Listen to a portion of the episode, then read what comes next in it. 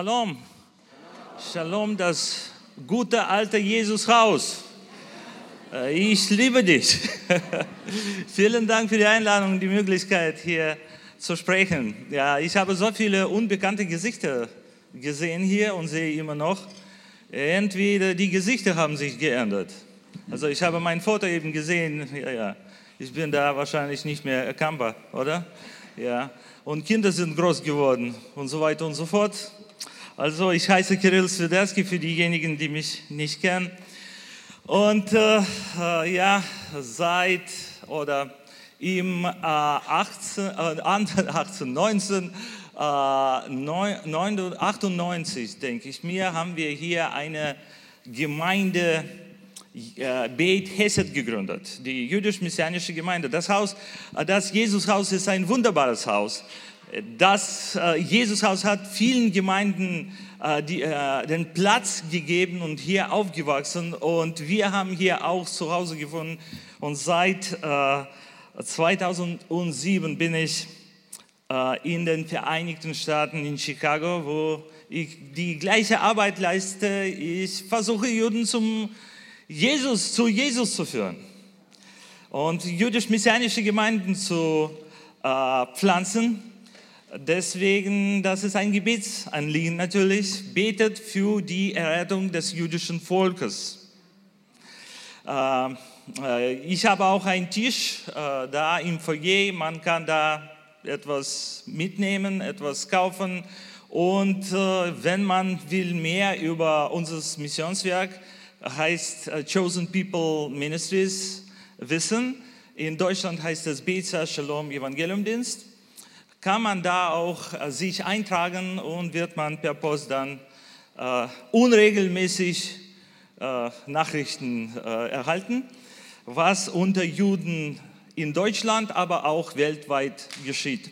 Und dann kann man natürlich ganz gezielt für die Errettung des jüdischen Volkes beten, was wir dringend brauchen, denn äh, eigentlich der Antisemitismus nimmt zu äh, eben haben wir an, den, an die Kristallnacht gedacht und haben uns daran erinnert, was hier in Deutschland passiert ist. Und gerade darüber möchte ich ein bisschen auch sprechen. Ich zu sagen, das Thema, das ich vorbereitet habe, äh, passt nicht zu die Stimmung heute. Ich habe so gefreut, hier zu sein. Ich würde ewig diese Lieder singen und beten hier. Es ist so wunderbar. Doch das Thema ist ein bisschen traurig. Aber für mich persönlich ist es sehr wichtig, dieses Thema hier darzulegen, damit man versteht, was eigentlich passiert. Wieso der Antisemitismus nimmt zu. Auch hier in Deutschland im äh, vergangenen Jahr gab es hier fast 1700 Fälle. Und man muss wissen, ähm, aber nicht nur in Deutschland, auch in den Vereinigten Staaten. Ich äh, erinnere mich, als ich in Amerika gekommen bin, habe ich dort auch ein beleidigend, beleidigendes Wort für die Juden äh, mitbekommen. Und dieses Wort heißt Kaik. Da ich nicht verstanden habe, was das bedeutet, war es für mich nicht beleidigend. Und ich hatte eine Zeit lang Angst gehabt, jemanden zu fragen, was das bedeutet, denn ich dachte, vielleicht ist es ziemlich, ziemlich schlechtes Wort. Also, äh, letztendlich habe ich einem bekannten amerikanischen Juden gefragt, was das bedeutet, und er hat mir erzählt, Christ Killer. Christ Killer, äh, Christusmörder. Das ist das Wort. Also die Geschichte lebt immer noch, auch in den Vereinigten Staaten. Und man hat wahrscheinlich mitbekommen über die, diese Anschläge in den Synagogen und so weiter und es geht weiter. Leider. Äh, ich möchte kurz mit der Bibel anfangen und dann äh, kommen wir zur Geschichte und ich hoffe, ich hoffe ziemlich schnell äh, durchzugehen. Äh, übrigens, äh, ich muss eine halbe Stunde predigen und für einen, für einen, einem Juden ist es eine Katastrophe, ich muss sofort sagen. Äh, aber ich versuche mein, mein Bestes zu tun. Ähm, Uh, unser Gott ist ein wunderbarer Gott. Er liebt unsere Feinde. Denn, wie, wie, denn die wir hassen, er liebt. Es ist komisch.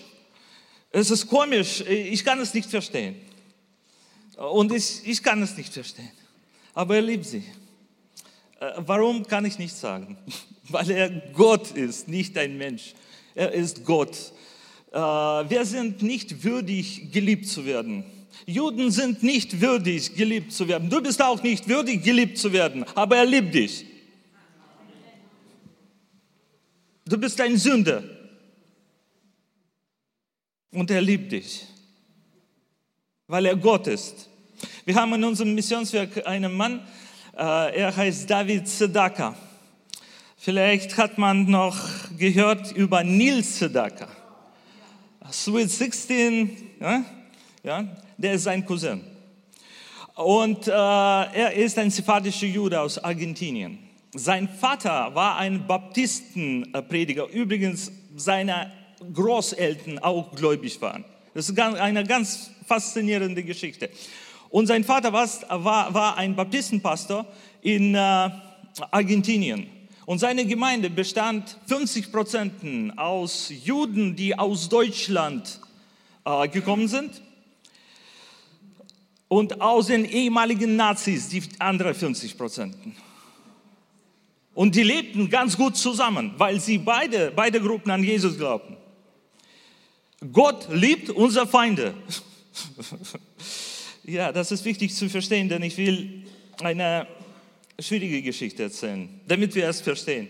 Ja, ich liebe meine Geschwister. Wir werden die Ewigkeit teilen. Wir müssen uns heute lernen, einander zu lieben, oder? Wichtig. Okay, das ist meine Gemeinde. Sie ist ein bisschen kleiner geworden. Das ist nicht ganz meine Gemeinde. Das ist eine, meine jüdische Gruppe der Gemeinde. Aber viele Juden, viele Nichtjuden haben uns verlassen. Viele Nichtjuden haben uns verlassen weil wir zu jüdisch geworden sind, so wurden, wurden uns erklärt. Es ist heutzutage geschieht sowas und nicht nur bei uns in der Gemeinde, sondern weltweit in den messianischen Gemeinden. Wir sind zu jüdisch geworden. Ich weiß es nicht, was in der, in der kurzen Zukunft uns erwartet, aber es, steht, es sieht so aus, als ob wir schon ein Problem haben. Also ganz kurz, ja, da haben wir äh, Sukkot gefeiert und so weiter. Ähm, ganz kurz, ähm, ich werde nun ein bisschen alles kürzer machen. Wir erinnern uns an die Tora. Ja, ich muss nicht erklären, was die Tora ist. Richtig, wir, wir sind alle äh, Bibelleser. Und äh, das Wichtigste ist nicht nur, was inhaltlich ist, sondern auch der Aufbau der Tora. Es ist unheimlich wichtig.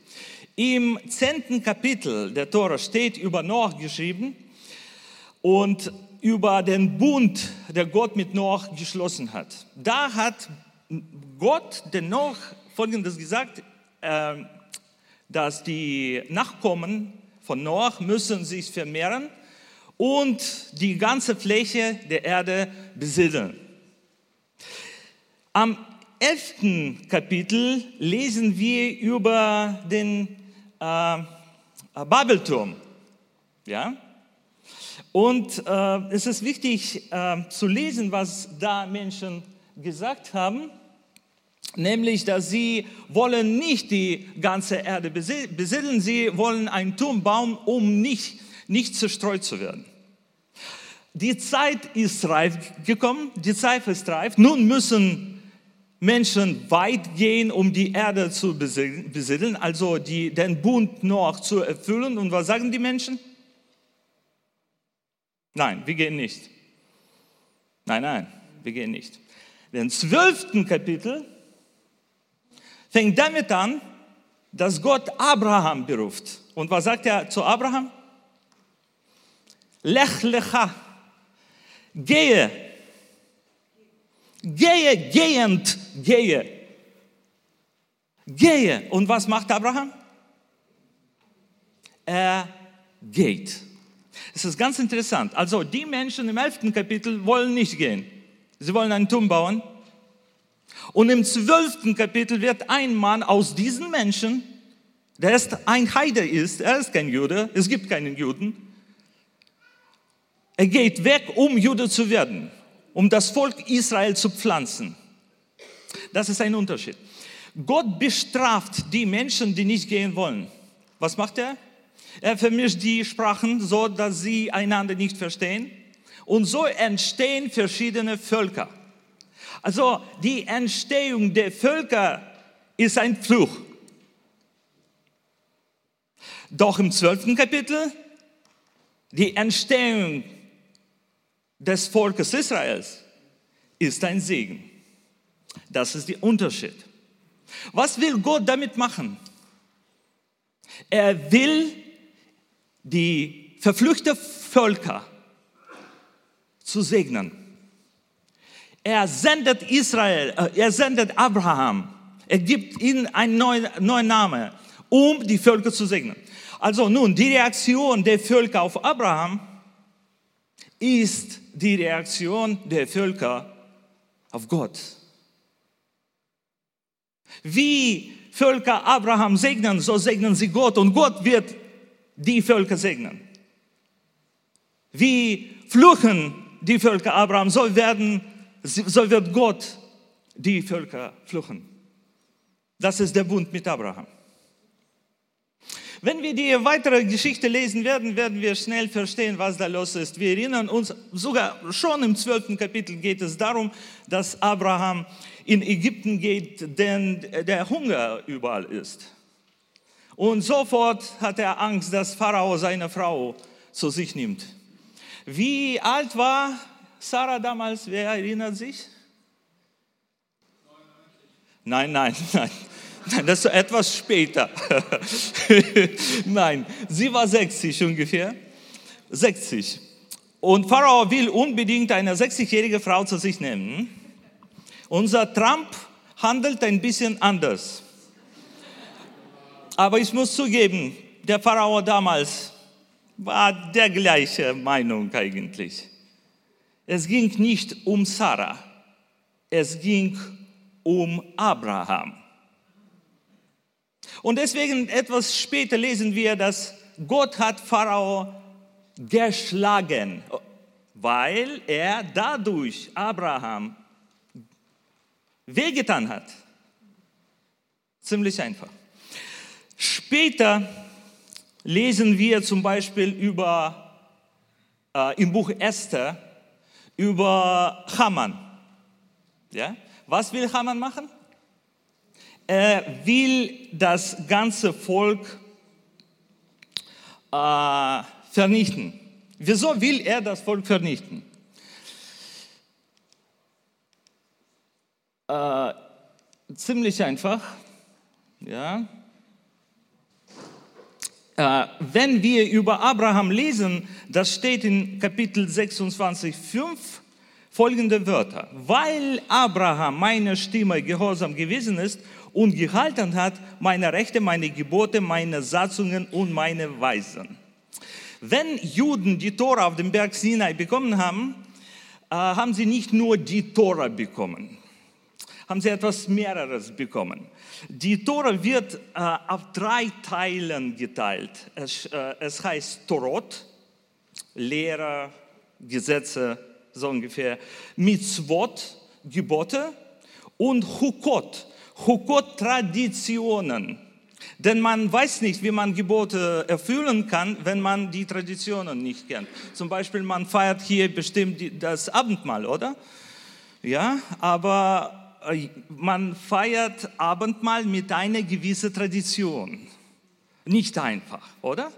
Ja, so entstehen die Traditionen. Ohne Traditionen ist uns schwer zu leben. Deswegen, Chukot ist die Traditionen. Und durch diese Traditionen ist das Volk Israels erkannt, äh, erkannbar ist.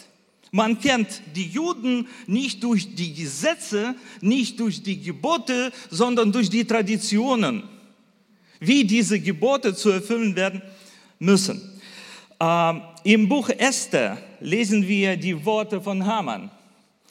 Und Haman sprach zum König Achashverosh, es gibt ein Volk verstreut und abgesondert unter alle Völkern in alle Provinzen deines Königreiches und ihr Gesetz ist anderes als das alle Völker und sie tun nicht nach des Königgesetzen. Es ziemt dem König nicht, sie gewähren zu lassen. Und was sagt der König? Ja, klar, macht was du willst. Ja? Also Abraham geht durch die Völker und wie reagieren die Völker? Gott macht seine Geschichte, die Völker aber ihre. Und das ist das Problem. Äh, später, wir können über, ähm, über Fest, äh, ein Fest äh, sprechen, das heißt Hanukkah. Äh, es steht zwar nicht in der Bibel, wir können es in Makkabäerbücher lesen, aber es steht auch im Neuen Testament. Jesus hat Hanukkah gefeiert. Lichterfest. Da geht es um einen Mann namens äh, äh, Antioch Epiphanes, der Israel hellenisieren möchte und die Arbeit von Alexander der Größe äh, vollenden möchte. Ja, der hat das getan, was eigentlich im Buch von Daniel geschrieben ist, ganz kurz. Er möchte Israels Gesetz loszumachen. Also die Gesetze, diese Chukot, diese Traditionen müssen gelöscht werden. Israel muss wie alle anderen Völker zu sein. Der Antisemitismus. Der Antisemitismus langsam wächst. Der Antisemitismus besteht aus dem Hass zu Juden als Menschen aus dem Hass zu, zum Judentum und aus dem Hass zu Israel. Das alles zusammen ist der Antisemitismus. Das Wort Antisemitismus ist ein ziemlich äh, junges Wort. Das wurde zum ersten Mal 1880 verwendet von einem deutschen Autor der ein antisemitisches Werk geschrieben hat. Und da zum ersten Mal hat er das Wort Antisemitismus verwendet. Etwas später, 1920, hat Hitler in seiner berühmten Rede, warum sind wir Antisemiten, das Wort wiederholt. Wieso ist es so entstanden? Nun, ganz kurz über die sogenannten äh, Kirchenväter. Als wir, ich in, in der Bibelschule die Kirchengeschichte gelernt habe, erinnere ich mich an, den, an unseren Lehrer. Er war eine ganz, ganz gute Lehrer, muss ich sagen. Und er hat seine, seine, seine Klasse, die erste Klasse damals der Kirchengeschichte, mit folgenden Worten anfangen. Er sagte, heute starten wir eine Geschichte zu lernen, die ich als kriminelle Geschichte äh, nennen möchte. Die schlimmste Geschichte in der Weltgeschichte, die Kirchengeschichte heißt. Und diese Geschichte hat äh, mit einer Theologie zu tun, die wir heute als Ersatztheologie nennen. Dankeschön. Äh,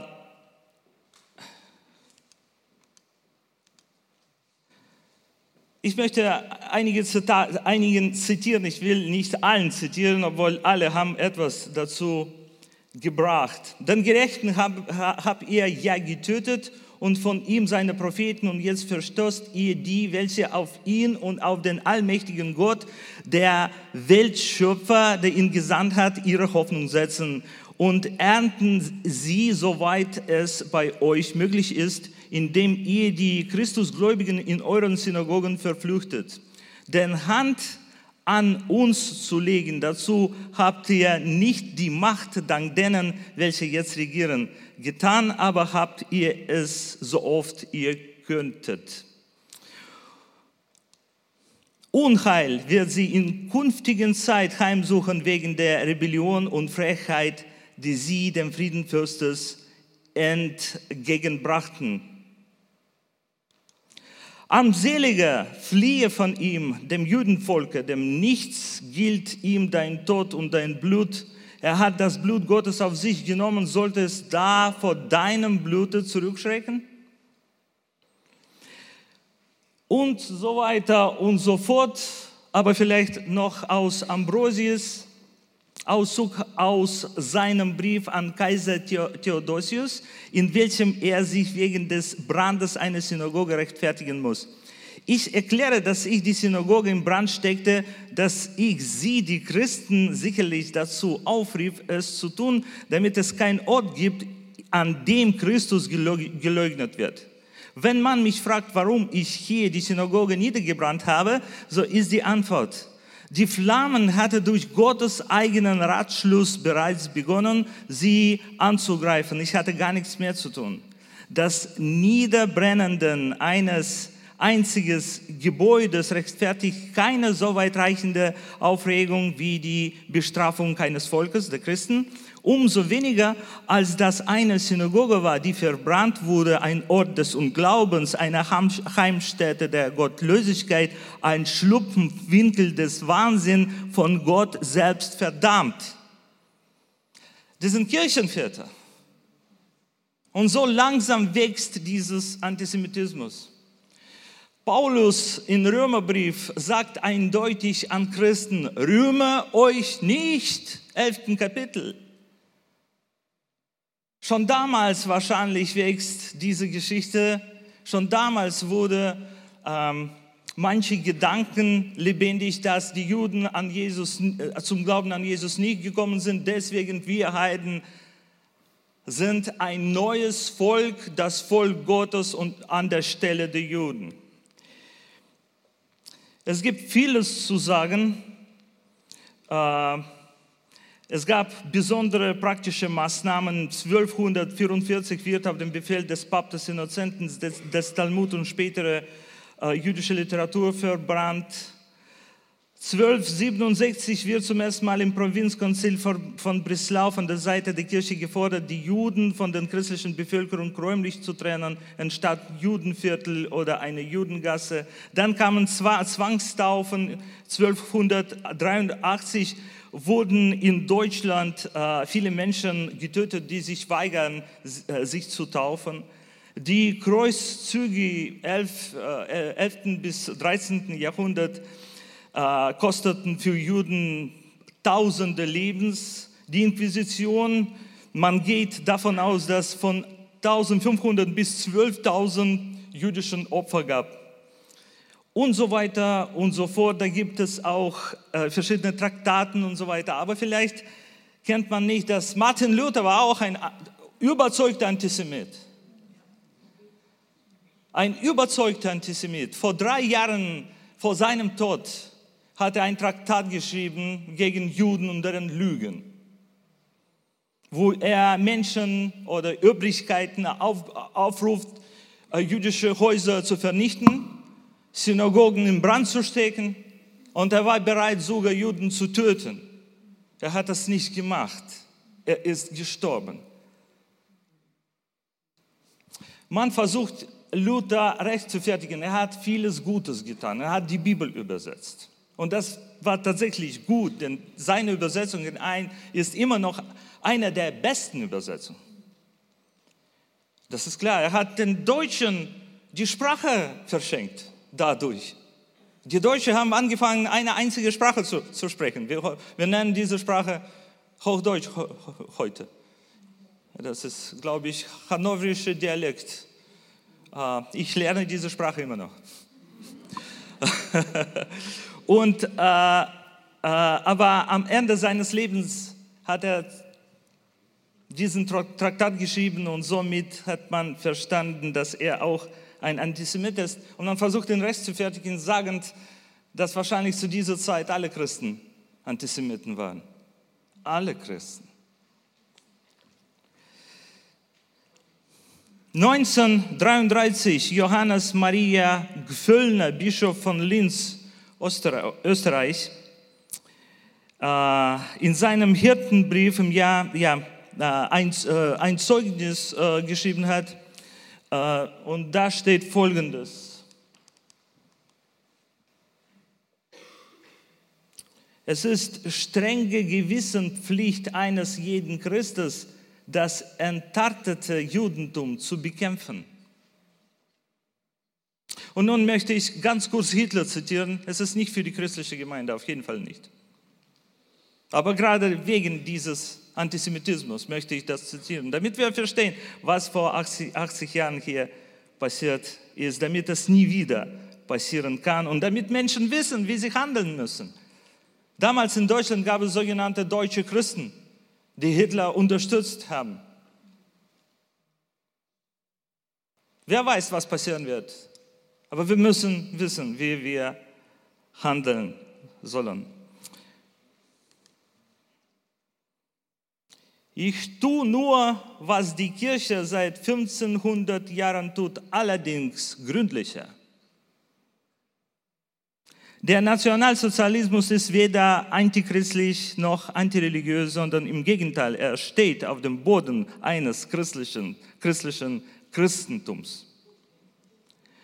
So glaube ich heute im Sinne des allmächtigen Schöpfers zu handeln, indem ich mich des, Ju der, des Juden erwehre, kämpfe ich für das Werk des Herrn. Luther war ein großer Mann, ein Riese. Mit einem Ruck durchbrach er die Dämmerung, sah den Juden, wie wir ihn erst heute zu sehen beginnen. Wer weiß, wann der letzte Pogrom stattfand in Europa?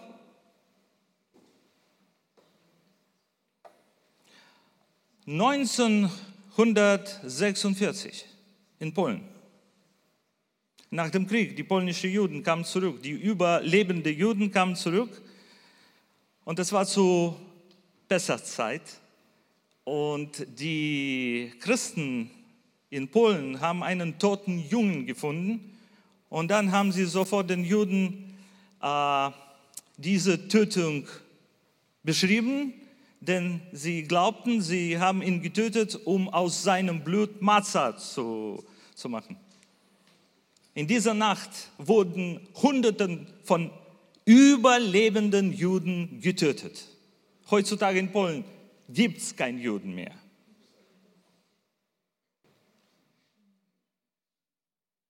Abraham geht durch die Länder. Dieser Bund existiert immer noch.